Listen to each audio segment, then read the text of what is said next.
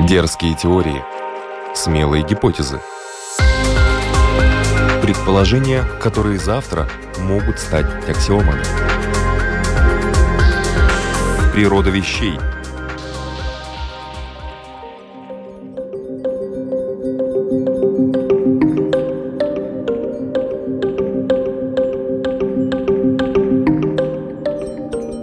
В эфире программа «Природа вещей», подготовленная Латвийским радио 4. У микрофона Людмила Вавинска.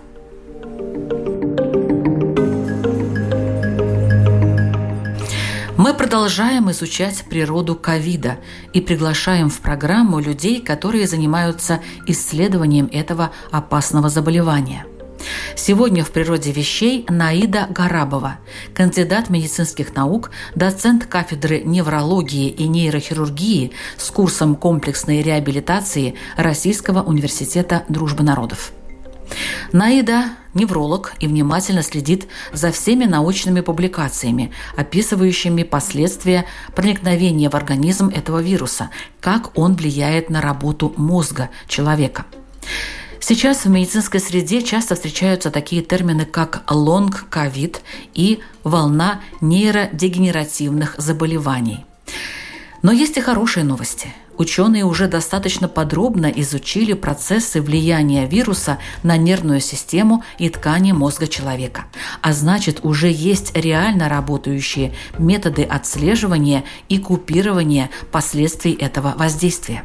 В ближайшие полчаса Наида Гарабова расскажет о том, что уже знают и что могут врачи.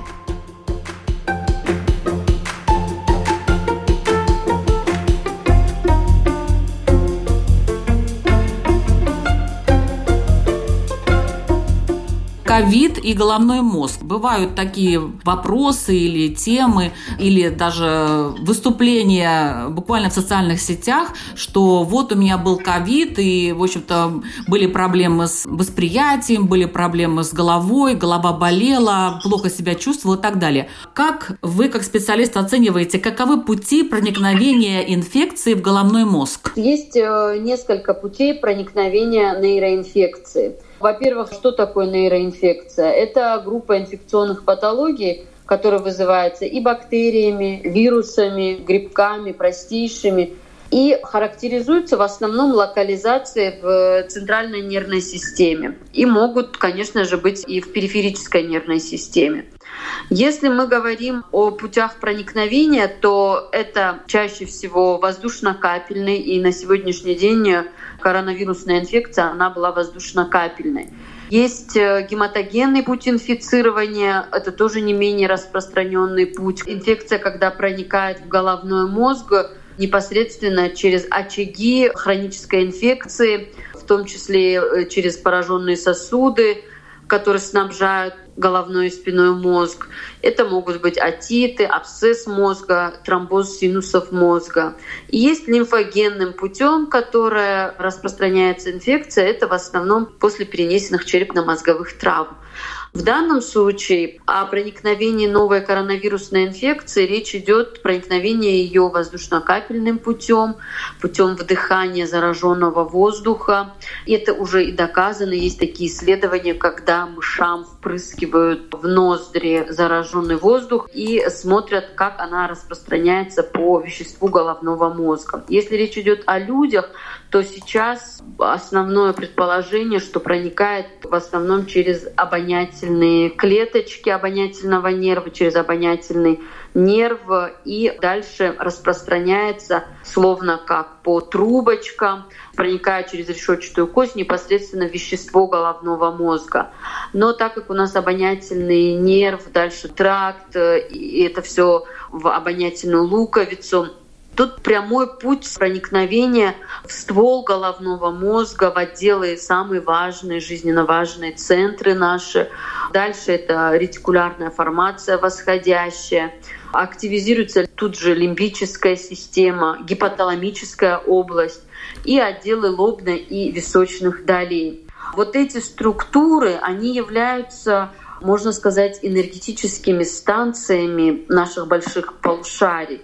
И они являются стратегическими центрами. И учитывая, что здесь большая обширная васкуляризация, но здесь нет типичного гематоэнцефалического барьера, то есть это тот барьер, который создает некую шторку, некую занавесь между зараженной кровью и непосредственно веществом головного мозга. Это тот барьер, через который происходит обмен веществ, когда питательные и патогенные, в том числе вещества, путем диффузии проникают в вещество головного мозга. Так вот в этих структурах нет типичного вот этого плотного, а он гематоэнцефалический барьер, вот эта эндотелиальная наша стенка сосудистая, она во всем организме имеет разное строение, где-то плотнее, где-то менее плотное строение. И гематоэнцефалическом барьере она менее плотная для того, чтобы обеспечить вот эту хорошую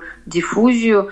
Вот оно является слабым звеном это вот как бы входные ворота для инфекции. А так как у нас прямой транзитный путь сразу в эти важные структуры вот этой нейроинвазии, мы и видим всю вот эту палитру, связанную, вот то, что вы сказали в начале, палитру симптомов, которые описывают нам пациенты. Некоторые люди сейчас носят маски только в области рта. Нос оставляют открытым. Наверное, это вообще неправильно. Лучше нос закрывать. Совершенно верно, да. Потому что уже доказано, что именно клетки обонятельного нерва являются, можно сказать, зеленым коридором в проникновении инфекции в головной мозг. Ну а почему это не гланда, например, не горло, не вот какие-то другие места, уши? Почему именно нос? Вот он настолько близко связан с мозгом, да? Хотя раньше, между прочим, говорили и насчет глаз, что слизистые глаз, их тоже надо защищать, потому что через них тоже вирус может проникнуть. Или все-таки вот нос как вообще прямой путь в мозг? Каждый микроорганизм имеет свою тропность. У каждого своя стратегия поражения вещества головного мозга. Но вот коронавирус оказался вот таким коварным именно через нос. Вот тропность у него к обонятельным клеткам.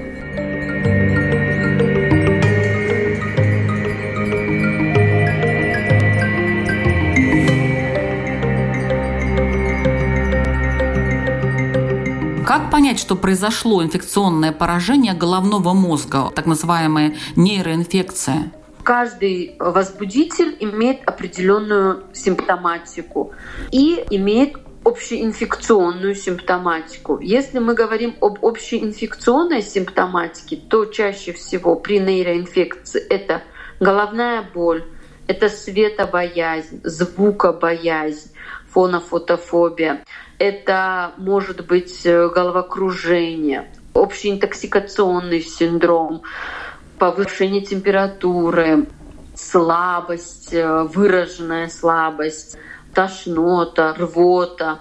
Это то, что касается общего такого синдрома. Он называется менингиальный, то есть тот инфекционный синдром, который развивается при раздражении мягких мозговых оболочек. Но каждый микроорганизм, он имеет еще свою небольшую специфику. Допустим, менингит имеет клинику немножечко другую, энцефалит другую. Поражение спинного мозга это будет другая клиника. Мы тем самым можем, ну, врач-невролог, определить топически, что же происходит э, с пациентом. Но тут еще важно собрать анамнез. И есть еще ряд тестов неврологических, неврологический осмотр, который осуществляет врач-невролог, он может определить степень поражения, уровень поражения, очаг поражения. Это нам в помощь. И плюс еще нейровизуализация, то есть так называемая лабораторно-инструментальная диагностика. Это люмбальная пункция. И в совокупности мы можем поставить, что да, это есть нейроинфекция – и конкретно уже какая нейроинфекция. Но с ковидом немножечко ситуация другая. Да, есть последствия нейроинфекции, когда на высоте заболевания у пациента мы будем видеть острую неврологическую симптоматику. Это могут быть инсульты, как ишемический, так и геморрагический. Это очень грозное заболевание, такое как синдром Гиена-Барре, когда молниеносно у нас протекает симптоматика и приводит к полной парализации пациента, расстройствам дыхания и к значимой инвалидизации, а то и к летальному исходу. Это миелиты, сейчас большое количество встречается, и это является большой проблемой. Вот вчера, допустим, был большой вебинар, посвященный нейроковиду, и Институт неврологии вещал о том, что большое количество пациентов поступает с миелитами, с полинейропатиями, с последствиями перенесенной нейроинфекции. И такие симптомы, как нарушение когнитивных функций, то есть э, более отдаленные последствия, то есть хвост инфекции, снижение памяти, внимания, головные боли. Кстати, острые симптомы тоже, когда с нестерпимой головной болью пациенты поступают, с головокружением, с тошнотой, рвотой в рамках церебрального генеза. И такие как аспенизация, тревога и депрессия, снижение работоспособности, нарушение сна. Это тоже является одним из значимых факторов, которые свидетельствуют о поражении головного мозга. То есть так называемые церебральные жалобы. Дерзкие теории, смелые гипотезы. Предположения, которые завтра могут стать аксиомами. Природа вещей. Программа обо всем, что нас окружает – вы сказали, что для ковида есть какая-то специфика. В чем она заключается? Как отличить ковидное поражение от другого вирусного поражения? Во-первых, мы должны проанализировать, четко решить, это острая симптоматика или это уже последствия нейроковида. То есть если мы возьмем другие инфекционные заболевания – они дают нам четкую очаговую неврологическую симптоматику, четкий неврологический дефицит. И это может быть эпилепсия, это может быть инвалидизация, нарушение двигательной активности, парезы и параличи, это могут быть мозжечковые расстройства. Для нейроковида, то есть на высоте коронавирусной инфекции, когда пациент поступает э, в отделение с положительным ПЦР, с положительным тестом и ПЦР-реакцией с наличием антител в острую фазу может быть как осложнение нейроковида в виде инсульта ишемического, и геморрагического. То есть если при других э, состояниях мы видим симптомы непосредственно поражения мягких мозговых оболочек, они могут быть расплывчатыми, то здесь будет как осложнение инфекции идти. Вот для нейроковида характерно осложнение коронавирусной инфекции. А можно ли как-то во времени определить проникновение этого вируса и дальнейшее его движение? Допустим, через день, через два, через три. Есть ли какие-то такие исследования? Американская ассоциация, они исследовали 274 пациента, которые имели положительный тест и антитела в крови, но не имели симптомов респираторных, они не были госпитализированы, не имели значимой клинической симптоматики. И этот возраст составлял от 18 до 30 лет. Эти пациенты обратились именно с снижением когнитивных функций по прохождении до 3-6 месяцев с того момента, когда у них был обнаружен положительный тест. То есть мы не можем проследить временной промежуток. Это, можно сказать, такая коварная инфекция, которая может э, дать клинически значимые нарушения по истечении какого-то времени с момента проникновения в организм. Даже через несколько месяцев. Да, даже через несколько месяцев. И есть вообще такой термин, как лонг-ковид. Этот термин появился совершенно случайно, когда в Ломбардии Элиза Перего в Твиттере спустя 6 месяцев описала все те симптомы, которые у нее стали появляться, либо усиливаться, либо нивелироваться, либо опять возвращаться. То есть вот такая была лабильность этой симптоматики. Она описала их в Твиттере. И со временем э, во всех социальных сетях стали появляться хэштеги с этим э, термином лонг-ковид или постковидный синдром. Дальше он стал переводиться на все разные языки, и на это обратили внимание британские ученые. Группа врачей проанализировала, что именно после перенесенной инфекции они имеют ту же яркую палитру. А возможно, эта палитра вот связана именно с тем, что нейроинфекция связана с поражением непосредственно первым звеном. Это лимбико-ретикулярная формация, которая отвечает у нас и за эмоциональный окрас. И они решили обратиться к мировому сообществу, к Всемирной организации здравоохранения с тем, что это необходимо придать огласке. Стали печататься статьи с анализом первичным, проводиться мероприятия. И таким образом этот э, термин укоренился, и он даже есть в международной классификации болезней 10 пересмотра лонг-ковид, постковидный синдром.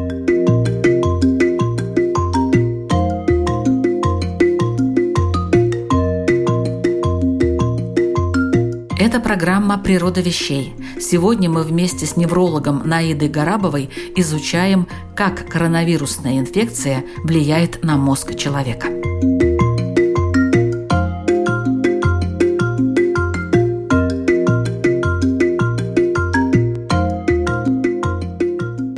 Почему этот вирус двигается именно по этим областям мозга? Они больше связаны с носоглоточной системой? Нет, они не связаны с носоглоточной системой, они связаны с обонятельным нервом. То есть обонятельный нерв, вот глаз и обонятельный нерв, зрительные и обонятельные нервы, они, образно говоря, это кусочек мозга, вынесенный на периферию. То есть это единственные два черепно-мозговых нерва, которые проникают снаружи, внутрь черепной коробки. И вот обонятельный нерв рядышком располагает, он непосредственно прямо проникает именно в эти структуры. А в этих структурах благоприятные условия. Здесь нет типичного гематоэнцефалического барьера, здесь большая васкуляризация – и быстрое его проникновение через входные ворота. То есть он идет по нерву? Да, да. А в кровь он не попадает? Нет, э, есть такие исследования, что он э, идет по нерву, и он способен изменять клетки крови. Есть даже теория, что, возможно, он живет э, в тромбоцитах, этот вирус. Сейчас будет большой пул исследований, который будет посвящен именно изучению непосредственно клеток крови. Почему возникают такие коагулопатии, значимые коагулопатии? Вы наверняка и слышали. Почему возникает инсульт? ишемический и геморрагический, тем, что он обусловлен именно с высоким тромбообразованием. И во время пандемии невозможно было найти в аптеках варфарин, потому что он раскупался со скоростью света, чтобы оказать первую помощь и заняться профилактикой вот этого массивного тромбообразования. Ведь люди погибали в первую очередь как в первую эпидемию не было еще понятно вообще, что происходит. И многие пациенты погибали именно из-за тромбоэмболии, потому что шло массивное тромбообразование, возникала коагулопатия. И, кстати, и проявляются эти коагулопатии в последующем тоже. Есть масса наблюдений, когда вроде бы пациента выписали, пациент стабилен, он выписывается из стационара, и через месяц, два, три у него развивается тромбоз мезентериальных артерий кишечника, то есть коагулопатия. У пациентов развиваются ишемические инсульты за счет окклюзий церебральных сосудов. Поэтому здесь будет идти дальнейшее исследование. Есть э, исследование, что при аутопсиях обнаружена РНК непосредственно в клетках головного мозга, РНК вируса. То есть он проникает. Вот э, вирус SARS, он имеет в своем составе шип, и этот шип как бы пробуравливает э, клетку эндотелия из крови и дальше проникает в клетки головного мозга. Вообще-то известно, что первые проявления коронавирусной инфекции начинаются с патологии бронхолегочной системы. то есть бронхи да. легкие. В основном-то нам говорят, что вот проблема с легкими, там покупаете специальные аппараты, проверяете содержание кислорода да, и так далее. Но почему возникают тогда неврологические проявления? Ну, мы теперь понимаем, что через нос сразу в мозг, легкие тут при чем? А здесь такая ситуация. Опять-таки вернемся к той же коагулопатии. То есть происходит диссеминированное внутрисосудистое свертывание, и в альвеолах эта кровь э, как бы сворачивается. Есть такое выражение, легкие превращаются в фарш. Поэтому и возникают э, проблемы с бронхолегочной системой. И были исследования о том, что когда не было поражения со стороны носоглотки, то есть когда не было банального насморка, отека, ринита и так далее. Ну, как банально начинается любая вирусная инфекция. Допустим, наш старый знакомый грипп. Он же начинается именно с носа, потому что тоже через нос клетки поражаются. Отек, кашель, чихание и так далее. Но может оно не спускается в легкие. А в данном случае бронхолегочная патология благодаря коагулопатиям, которые превращают легкие вот в такой фарш. То есть он попадает, этот вирус, и вниз, и вверх, да? Он идет и туда, да. и туда. И это происходит да. одновременно? Или все-таки сначала он идет в легкие, а потом уже в мозг? А у всех по-разному. Он может и не спуститься в легкие. Есть несколько механизмов. Природа вещей – от малых до самых больших, от известных до самых загадочных, от простых до самых сложных. В подкасте и на Латвийском радио 4.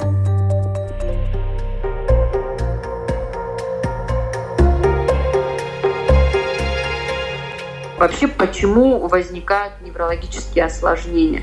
Они возникают, первое, это то, что кардиореспираторный синдром – если есть патология со стороны легких, если есть восприимчивость организма к инфекции. Это факторы риска. Пациенты, страдающие бронхолегочными заболеваниями, то есть у которых изначально есть фон и благоприятная среда. Вирус, аккуратненько проникая, он имеет уже благоприятную среду воспаления, поддерживающее то воспаление, которое есть у пациента. Плюс здесь наслаиваются изменения коагулирующих свойств крови. И это все как цепная реакция ведет к неблагоприятному исходу. И тем самым поражение головного мозга. Почему? Потому что возникает резкая гипоксия. Самый основной источник для нас легкие это получение кислорода и насыщение крови кислорода через легкие, правильно? А тут легкие у нас в виде фарша, которые не способны принять этот кислород и передать его крови.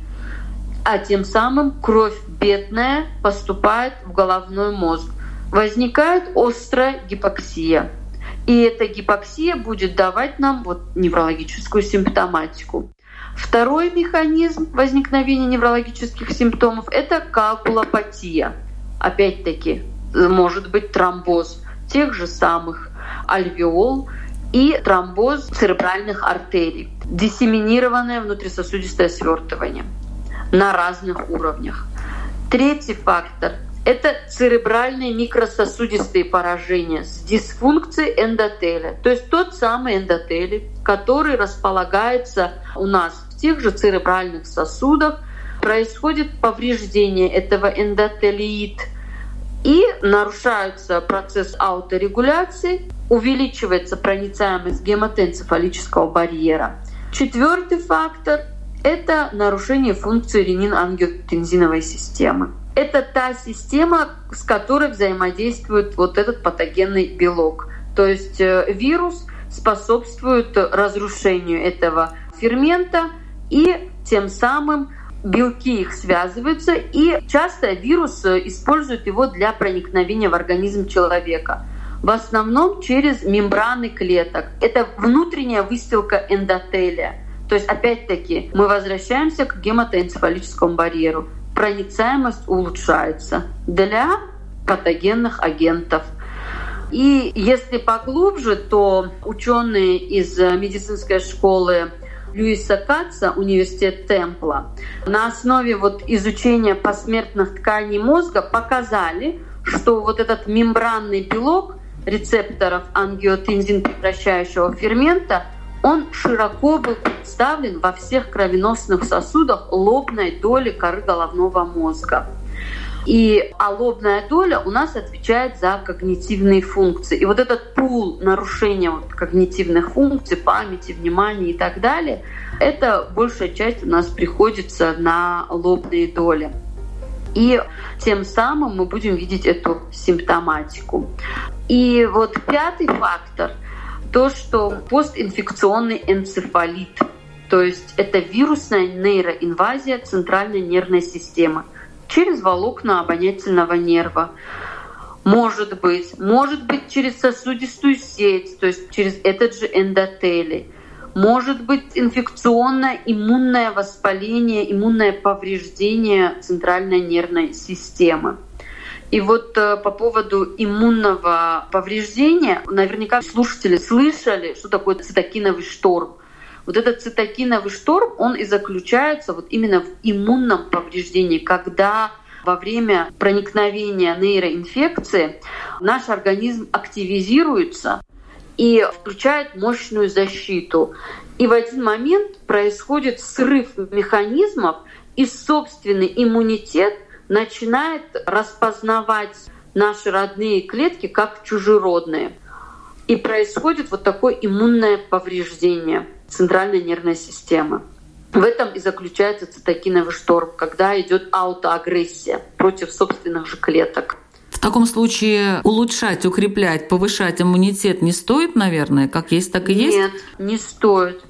Почему даже есть такое понятие стимульнуть иммунитет. Или вот люди любят пропить для иммунитета таблетки. И вот эта излишняя стимуляция, и кто занимался этой стимуляцией, они имели уже исследования есть опубликованные, что они имели худший вариант течения коронавирусной инфекции.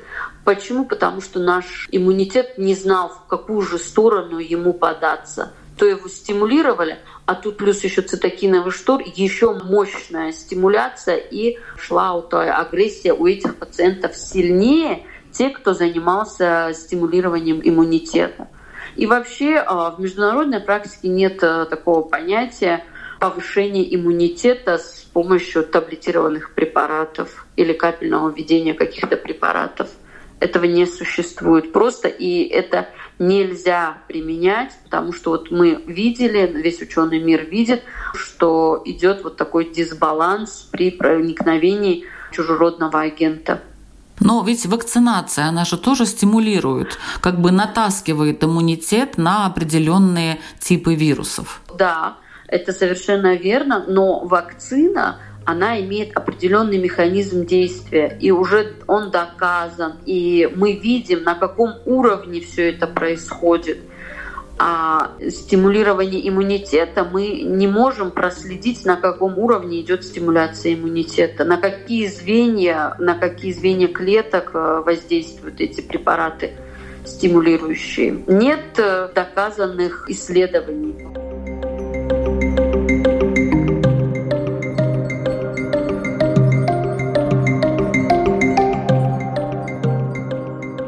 Почему бывают побочные какие-то явления у людей вакцинированных? Кстати, они тоже связаны с головными болями и с другими моментами. И почему вакцинированные все же заболевают? Опять э, это скорее всего все индивидуально. Да, есть такие случаи, когда вакцинированные заболевают, но заболевают они не в той сильной степени, как бы они были без вакцинации, эти последствия. И это иммунная реакция организма у каждого, которая проявляется индивидуально. Здесь, к сожалению, мы не можем предугадать, как повернет действие. Многофакторный компонент. Здесь необходимо учитывать и коморбидность пациентов. Коморбидность это означает фоновые заболевания, какие есть у пациента. Бронхолегочная патология, гипертоническая болезнь, сахарный диабет – предрасположенность к инфекционно-аллергическим заболеваниям. Есть э, четкий спектр противопоказаний к вакцинации – это не является противопоказанием. Но реакция организма может быть разная. Может, а? да, а. может быть разная. Чаще всего встречаются сейчас, на сегодняшний момент, это постковидные осложнения, то есть лонг-ковид, или еще его называют дальнобойщик ковид, когда пациенты жалуются на нарушение памяти, внимания, тревога и депрессия, нарушение сна, снижение работоспособности, синдром хронической усталости. Сейчас в основном вот с такими жалобами пациенты приходят к неврологу. И это может быть и после тяжелого, и после легкого течения заболевания. Есть такие исследования, что, конечно же, после тяжелого заболевания это встречается чаще, особенно если пациенты находились длительно на искусственной вентиляции легких, была длительная госпитализация, было тяжелое течение коронавирусной инфекции. Возможно, это обусловлено именно гипоксическими, ишемическими изменениями диффузными в веществе головного мозга. У этих пациентов неврологические осложнения тяжелее, ярче проявляются, чем у тех пациентов, которые перенесли в легкой форме. И э, есть даже исследования, когда эти симптомы выявляются у тех пациентов, которые даже клинически не имели заболевания, но имели положительный тест.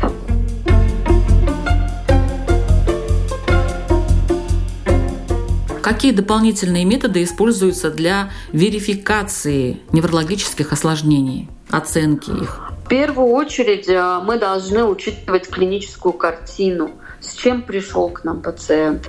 Если у него нарушение когнитивных функций, мы должны протестировать этого пациента. Существуют э, признанные всемирно используемые опросники оценки когнитивных функций. Это Монреальская шкала оценки когнитивных функций, батарея лобных тестов. И, конечно же, мы должны оценить наличие тревоги и депрессии.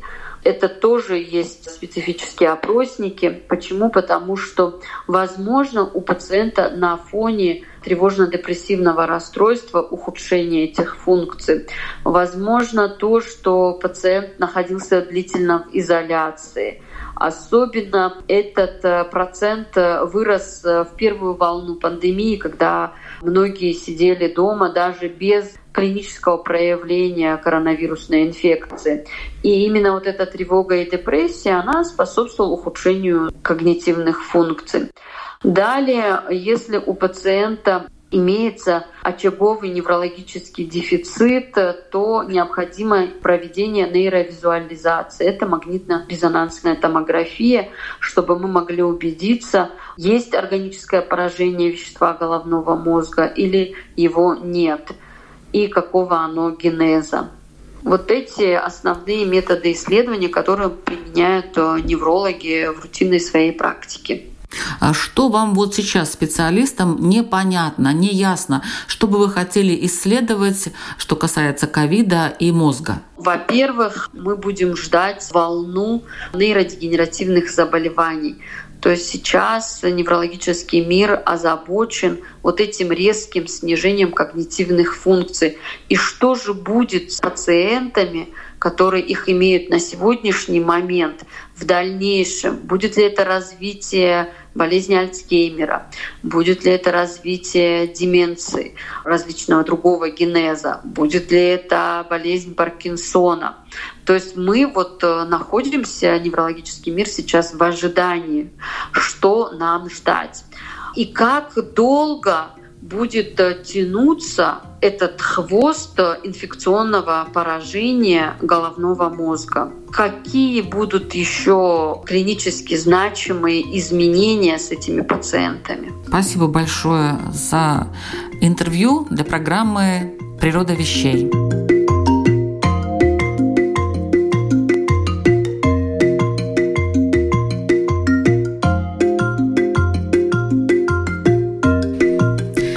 Это была программа «Природа вещей», подготовленная Латвийским радио 4. Над ней работали Людмила Вавинска, Ингрида Бедела и Кристина Золотаренко. Сегодня о природе коронавирусной инфекции и о ее влиянии на мозг человека мы говорили с неврологом, кандидатом медицинских наук Наидой Гарабовой.